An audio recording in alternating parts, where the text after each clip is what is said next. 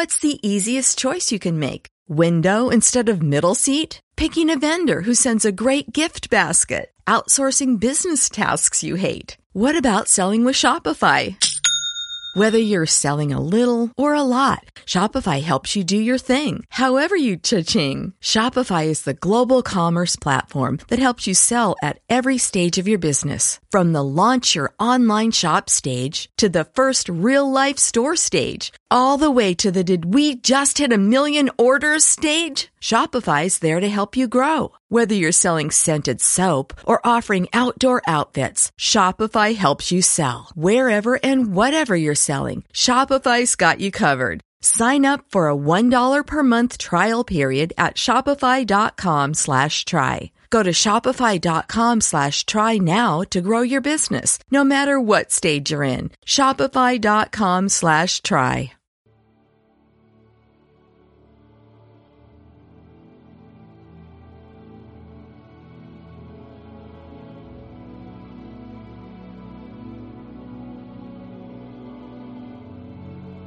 El inicio de esta nueva crónica vamos a enlazarlo con la primera que publiqué en este podcast hace ya bastantes meses, la que os recomiendo que escuchéis y que hablaba del mortal fenómeno de la Gran Niebla de Londres de 1952. Un infierno que comenzó en Londres un viernes tremendamente gélido, 5 de diciembre de 1952. Eran días en los que la gente apenas conseguía calentar los hogares, días y días, uno frío y el otro más. Y de esta manera, tanto las familias como las fábricas empezaron a quemar carbón de manera masiva, toneladas y toneladas de carbón. La entrada de un nuevo frente frío siguió desplomando las temperaturas, y la ausencia radical de viento empezó a conformar una auténtica catástrofe. Poco a poco, la niebla se mezclaba con el humo negro procedente de la quema de carbón de baja calidad. Carbón rico en azufre, una niebla que desprendía partículas de ácido sulfúrico, una niebla mortal. Decenas de kilómetros alrededor de Londres se fue conformando una cúpula tóxica de terribles consecuencias. Primero, los más ancianos, los enfermos, empezaron a tener problemas para respirar. Después, prácticamente todo el mundo veía como todo se tornaba oscuro. La visibilidad no era mayor de tres o cuatro metros de distancia. La ciudad se paralizaba. El tráfico era imposible. Moverse de una parte a otra, una auténtica odisea. Y las escenas de pánico por las calles empezaban a ser habituales, con gente que caía literalmente desplomada en plena calzada. Gente con ataques de nerviosismo. Gente que literalmente se ahogaba. Se llegó a hablar de unos 12.000 muertos producidos de manera más o menos directa por esta mortal niebla. ¿Y por qué enlazamos aquel hecho, aquella primera crónica, con esta? Pues porque entre esos miles de muertos de la gran niebla de Londres de 1952 se encontraba el protagonista de este nuevo podcast. El 8 de diciembre de aquel año moría a los 78 años Charles Lightoller, un comandante. Una vida que fue discurriendo entre grandes hechos históricos. Un hombre que vivió en primera persona pasajes de la historia que hemos visto en infinidad de ocasiones en películas o series. Hoy, en por qué no decirlo, Charles Lightoller, un comandante. I've my life and time. I sung a lot of songs, I've made some bad rhymes. I've acted out my life in stages with 10,000 people watching. But we're alone and I'm just singing this song for you.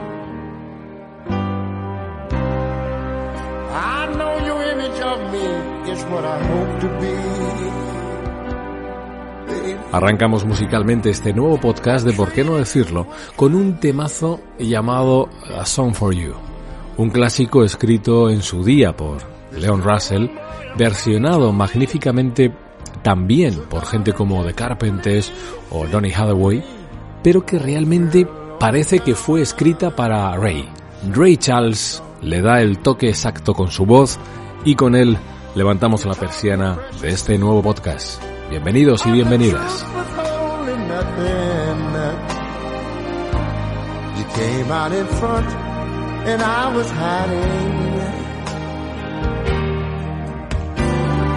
But now I'm so much better. So if my words don't come together, listen to the melody. Cause my love's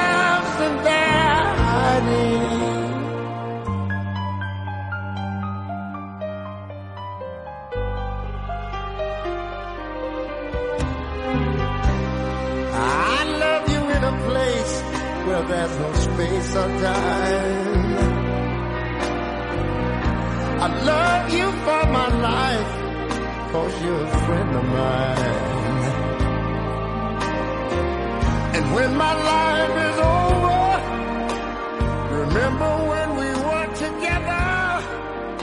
Vamos a empezar hablando de Charles Lightoller haciendo un rápido resumen de la primera parte de su vida. Una primera parte que no está exenta de grandes momentos y que en formato Wikipedia comparto con vosotros. Charles Herbert Lightoller nació en Inglaterra el 30 de marzo de 1874. Su infancia, los primeros años de su vida, no fueron tampoco un camino de rosas. Su madre, Sara, murió poco después de dar a luz y su padre, Fred, lo abandonó a muy temprana edad y se fue no cerca, se fue a Nueva Zelanda. Con estas circunstancias a su alrededor, a Charles no le quedaba mucho más futuro que ser uno más de los jóvenes explotados trabajando como mulas en alguna de las fábricas de la zona. Así que tomó una gran decisión, sobre todo teniendo en cuenta que tenía solo 13 años de edad decidió embarcarse durante una buena temporada en el barco Primrose Hill. Ahí empezó su estrecha relación con el mar, una relación que lo acompañó buena parte de su vida. Ahí aprendió la dureza de la vida en un barco y las circunstancias que rodeaban las rutas marinas de la época. En su segundo viaje, cambió de barco y Charles navegó con la tripulación del Holt Hill. Durante una tormenta en el Atlántico Sur, la nave fue devastada y tuvo que atracar en Río de Janeiro, en medio de una epidemia de viruela y de una revolución. Allí fueron realizadas las reparaciones en el barco y al parecer cada hora contaba porque la ciudad brasileña, Río de Janeiro, era un auténtico caos de asesinatos y enfermedad. Pero salió vivo Salió vivo de Río de Janeiro y siguió navegando por todo el mundo con esa segunda nave. Ya con 16 años, conocía buena parte del globo terráqueo. Otra tormenta, el 13 de noviembre de 1889 en el Océano Índico, hizo que el barco en el que viajaba Charles tuviera que atracar en una isla inhabitada. Esa isla es conocida hoy como la isla de San Pablo. En la isla empezaron a llevar prácticamente vida de náufragos hasta que fueron rescatados y llevados a Adelaida, Australia. Charles volvió al Primrose Hill, su primera embarcación. Ahí fue donde hizo su tercer viaje que le permitió, por ejemplo, arribar y conocer Calcuta y la India. Después cambió de lugar de trabajo y en una carga de carbón, en el barco Knight of St. Michael, pues durante esa carga de carbón se produjo un incendio.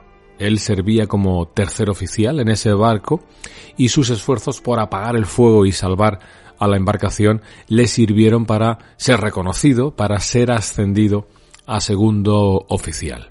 Seguimos avanzando rápidamente por la vida, o al menos por la primera parte de la vida de Charles Lightoller.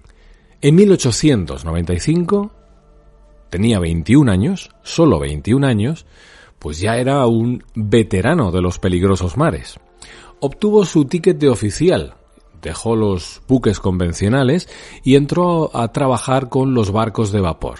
Después de servir tres años en el Elder Dempster, Lightoller estuvo a punto de morir por un fuerte ataque de malaria. Insisto en que estamos intentando resumir porque cada uno de los viajes, cada una de estas aventuras daría seguramente para un podcast al completo. Con 24 eh, años, cerca de las costas de África Occidental, ya había estado a punto de morir muchas veces y sus lances marinos pues lo tenían un poco cansado. Así que en 1898 Lightoller se fue al Yukon, en Canadá. Abandonó el mar con perspectivas de encontrar oro en medio de una auténtica fiebre de este metal en el norte canadiense.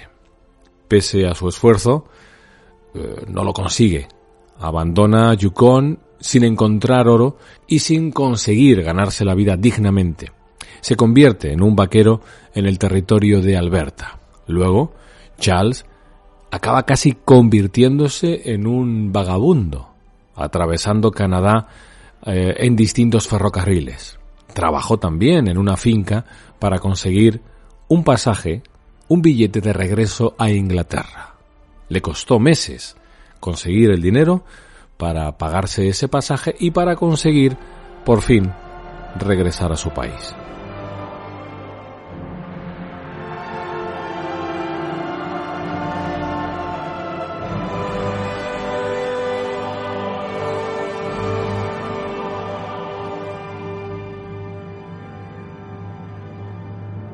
Era 1899. Llegó a casa. Llegó a Inglaterra, sin dinero y bastante castigado por la vida. Decidió retomar su faceta como oficial de embarcaciones. En enero del año 1900, Charles comenzó su carrera con la White Star Line. Empezó como cuarto oficial del barco SS Medic para ir a Sudáfrica y luego a Australia. Fue poco a poco haciendo carrera, subiendo de nivel, y fue ascendido a tercer oficial en el Oceanic, uno de los buques insignia de la White Star. Luego conseguiría incluso llegar a primer oficial y ejerció como tal en el Majestic de la misma compañía. Regresó luego al Oceanic, también como primer oficial. En fin, fueron años mm, ajetreados, años de ascenso en su carrera, de mucho viaje, de mucho mar y de larguísimos trayectos por todos los océanos.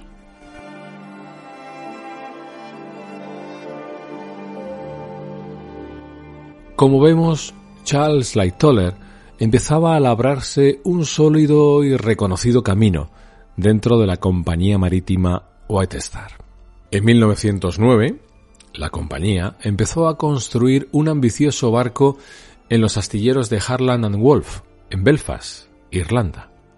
El 31 de marzo de 1909 y con un coste total de 7,5 millones de dólares de aquella época, empezaba a buen ritmo la construcción complicada y minuciosa que terminaría en el año 1912 un enorme barco de 269 metros de eslora, capaz de albergar hasta 2.787 pasajeros.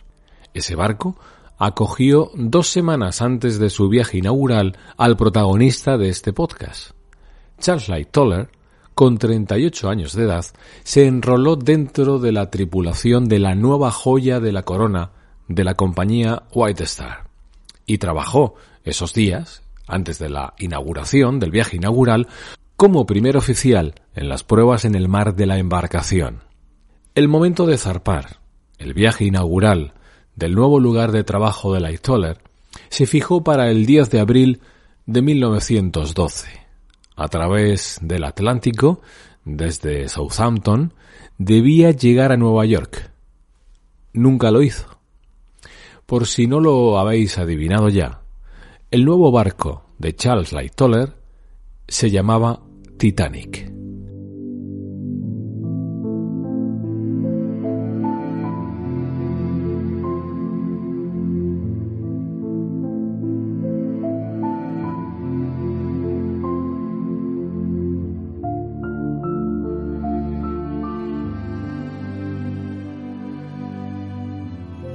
Creo que la historia del Titanic es conocida por casi todo el mundo, pero simplemente recordaremos algunas notas. Decir que el Titanic estaba listo para zarpar de Belfast el 1 de abril de 1912, pero debido al mal tiempo existente la salida tuvo que retrasarse hasta el día siguiente, el 3 de abril.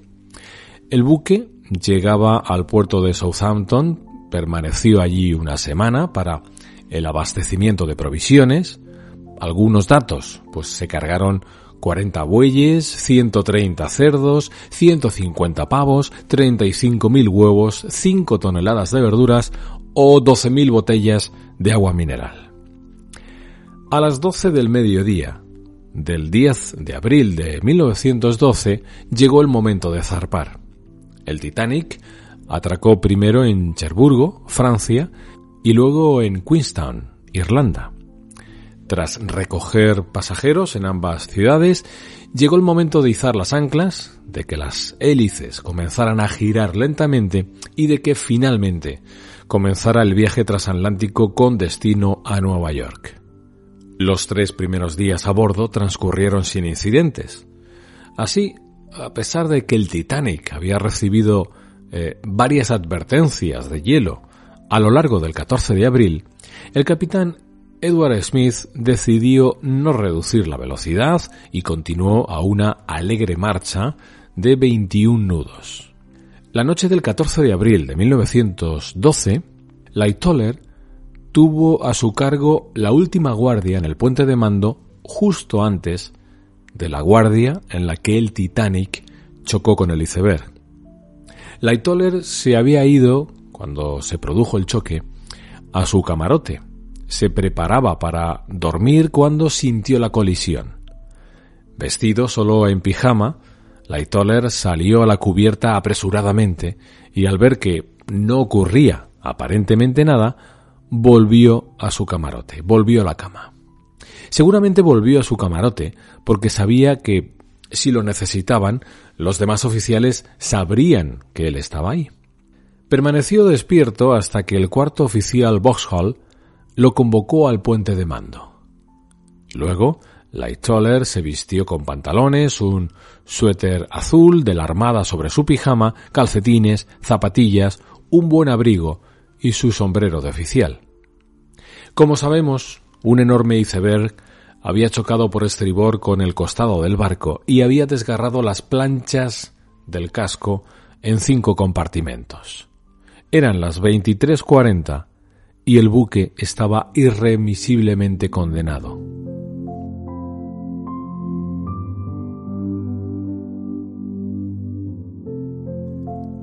Una vez que el destino del barco estaba sellado, Charles empezó a dirigir la subida de pasajeros a los botes salvavidas, concretamente 4 y 6.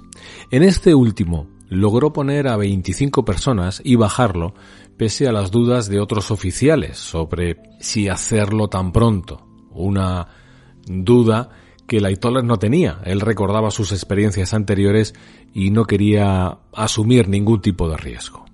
En esta tarea, Laitoller fue el oficial más estricto, aplicando la consigna de mujeres y niños primero, hasta el punto de impedir abordar a varios hombres a subir a cualquiera de esos botes salvavidas.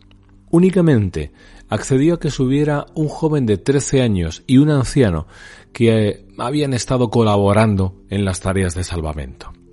A medida que el agua iba comiéndose las cubiertas, empezaron a cundir los nervios y vio como un grupo de hombres intentaba hacerse con el bote número 2. Tuvo que amenazarlos con un revólver que le había entregado otro oficial. Los tuvo que echar y aprovechó para subir a 36 mujeres y niños para luego depositar la lancha en la superficie del mar. La última acción de Lightoller fue tratar de echar al agua el bote plegable B, uno de los cuatro botes salvavidas de menor tamaño del barco. Una vez que el barco se estaba hundiendo, se hundió la proa del Titanic y se produjo una gran ola que recorrió la cubierta. Al observar a la gente huir del agua y al bote plegable B alejarse dando la vuelta, Lightoller decidió que ya no se podía hacer nada más. En ese momento, decidido, se zambulló en el agua.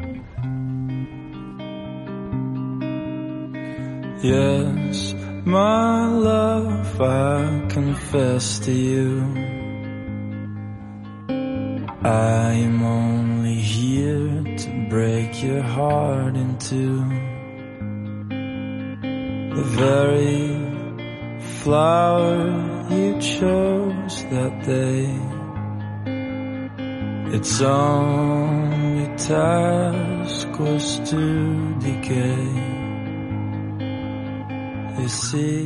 Gente joven, gente con nuevas ideas, con poco más de 20 años. Hay gente de provecho con esa edad.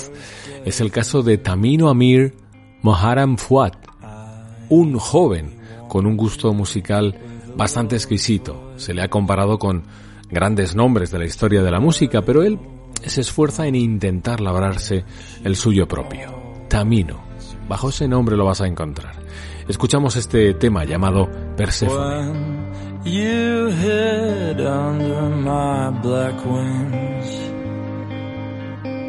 They couldn't have protected you from anything. Once in flight, they would have let go.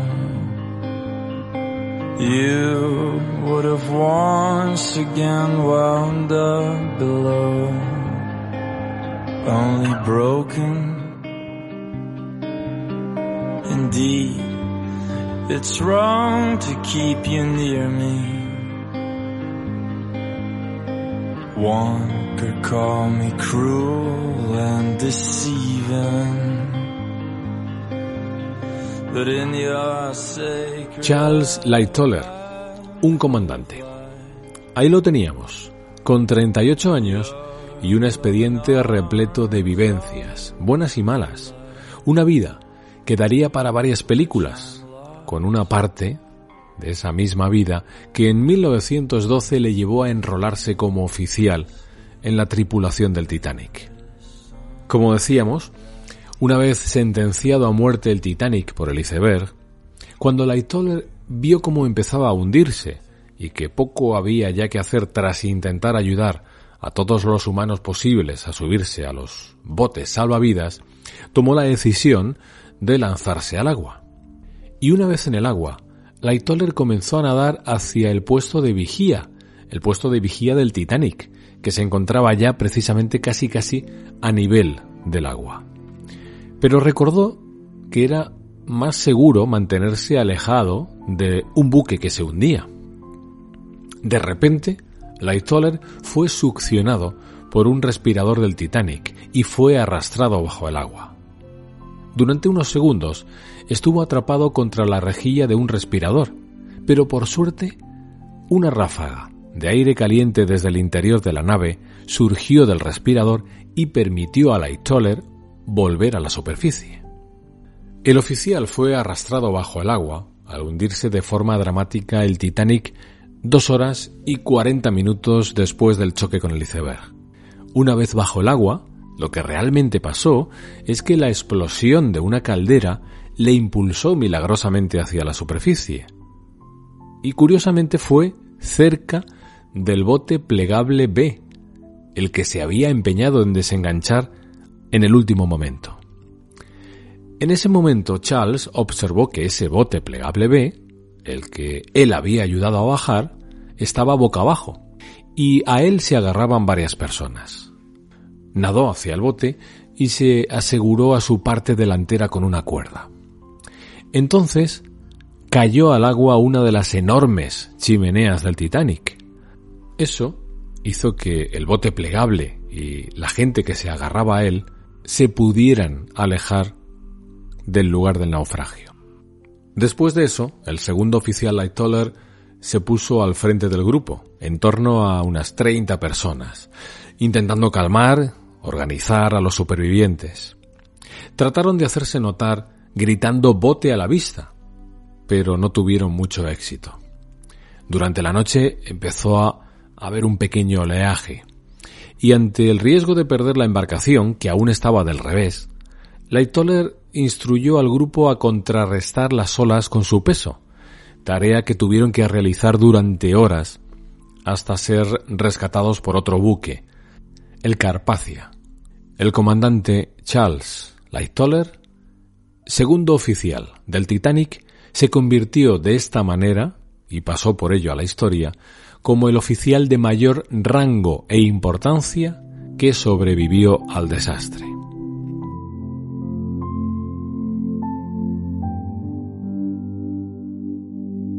Al ser el oficial superviviente de mayor graduación, le tocó declarar en la consiguiente investigación, defendiendo la actuación de sus compañeros y exonerándoles de responsabilidad en la muerte de aquellas 1.500 personas fallecidas por falta de previsión en el Titanic.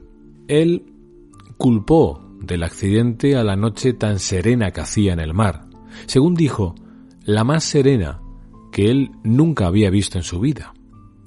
Los icebergs no podían ser prevenidos debido a que no rompían las olas en sus bases, y eso hacía que no fueran advertidos por los vigías. Lightoller defendió hábilmente a la White Star, pese a las claras acusaciones de alta velocidad, de falta de binoculares para los vigías, la imprudencia de viajar a alta velocidad en un mar repleto de hielos flotantes, Lightoller, insisto, defendió muy hábilmente la actuación tanto de la compañía como de todos sus compañeros, todos los miembros de la tripulación. También ayudó a muchas naciones después con sus recomendaciones para adoptar leyes de prevención marítima. Yo creo que si dejáramos la vida del comandante en este punto, sería un buen momento, un momento álgido para eh, terminar con este podcast. Pero no. ¿Pensáis que nuestro amigo Charles se traumatizó, cogió pánico al mar tras sobrevivir a toda una vida de infortunios marítimos, incluyendo el hundimiento del Titanic? Pues no. Nada de eso le hizo renunciar a su profesión ni temer, ni mucho menos al mar. El oficial siguió en los mares durante la mayor parte de su vida, pero no en la marina mercante. Eh, la marina mercante precisamente estaba un poco asustada por la mala publicidad que les podría dar contar en sus filas con uno de los máximos responsables del Titanic. Así que Lightoller se fue hacia la Armada, la Royal Navy. En la Armada Británica. Aún le quedaba en su camino vital pasar por dos guerras mundiales.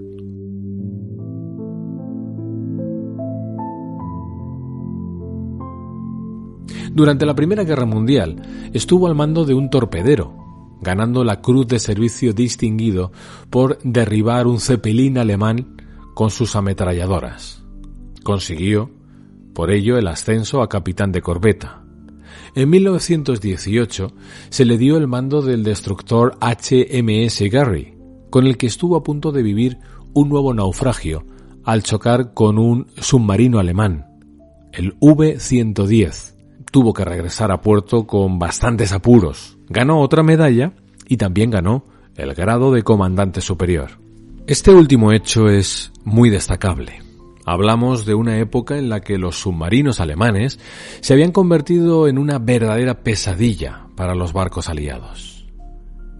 Y en esa época, Lightoller, que odiaba estos aparatos por haber hundido el transatlántico Lusitania, acabó con el U-110. Y no lo hizo a golpe de torpedos, de cargas de profundidad o de ingenio, sino a las bravas, embistiéndolo, aunque eso sí, después de hacerlo emerger con explosiones. Lightoller muy acertadamente escribió con el paso de los años sus memorias, que daban para mucho, y narraba este hecho de esta manera.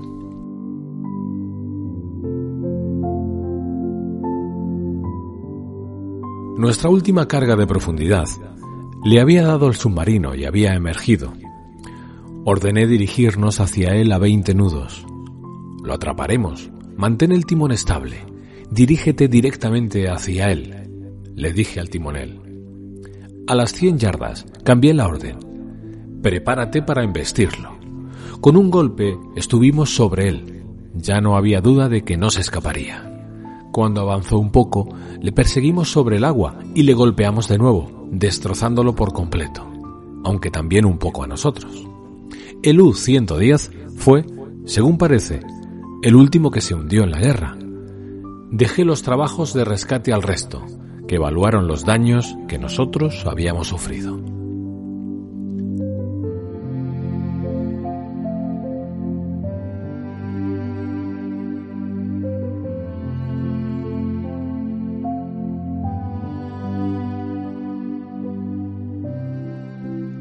Dos décadas después, en 1940, el veterano Lightoller, de 66 años, se hallaba retirado ya desde hacía mucho tiempo. Su máxima era la tranquilidad, y para relajarse disponía de un pequeño yate privado.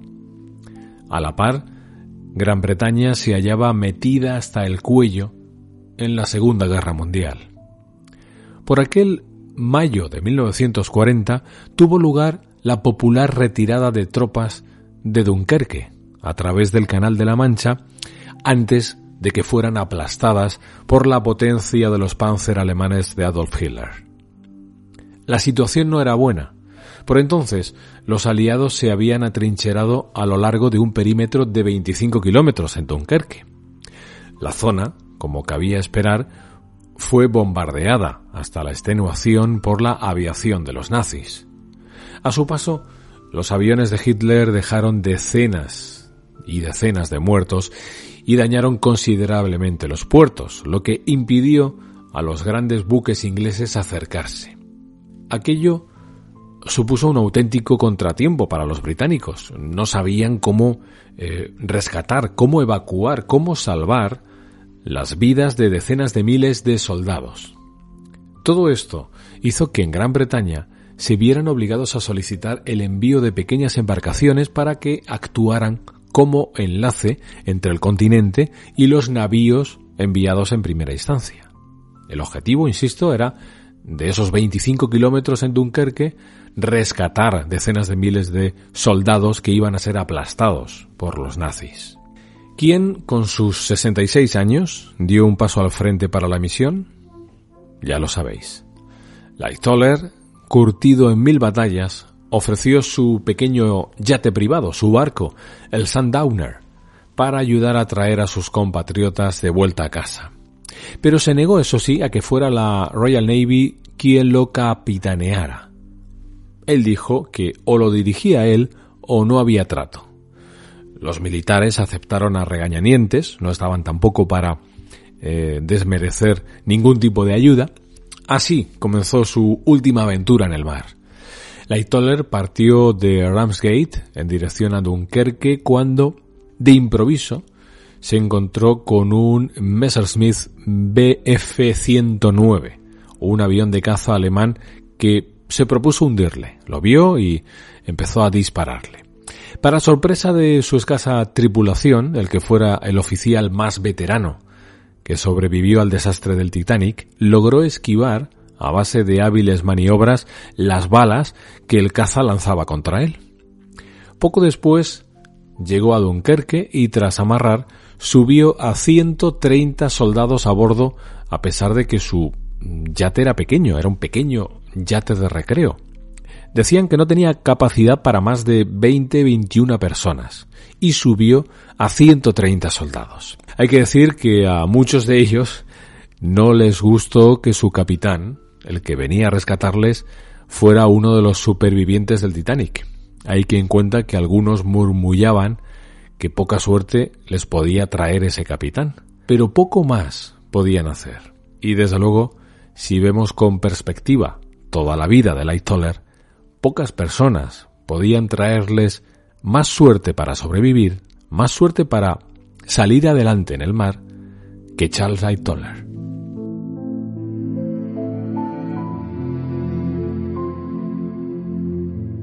El comandante, como decíamos al principio de este podcast, no podía irse de este mundo en circunstancias normales, sin pasar por otro gran episodio de la historia. Charles Lightoller murió en Londres el 8 de diciembre de 1952 de una cardiopatía a los 78 años. Era fumador de pipa desde hacía mucho tiempo y su muerte se debió a la llamada Gran Niebla de 1953 en Londres, durante la que miles de personas murieron debido a problemas respiratorios. Murió en Londres, murió en tierra. El mar nunca pudo con él. When you try your best but you don't succeed When you get what you want but not what you need. La cantautora norteamericana Casey Musgraves nos acompaña en la despedida musical del podcast de hoy, versionando el Fix You de los Coldplay. La canción es sobradamente conocida. Ha sido un placer, como siempre, espero volver a contar con vuestras orejas para las próximas ediciones de Por qué no decirlo. Los saludos, siempre agradecidos, de Javi Sánchez. Adiós. And the tears come streaming down your face When you lose something you can't replace When you love someone but it goes to waste Could it be worse?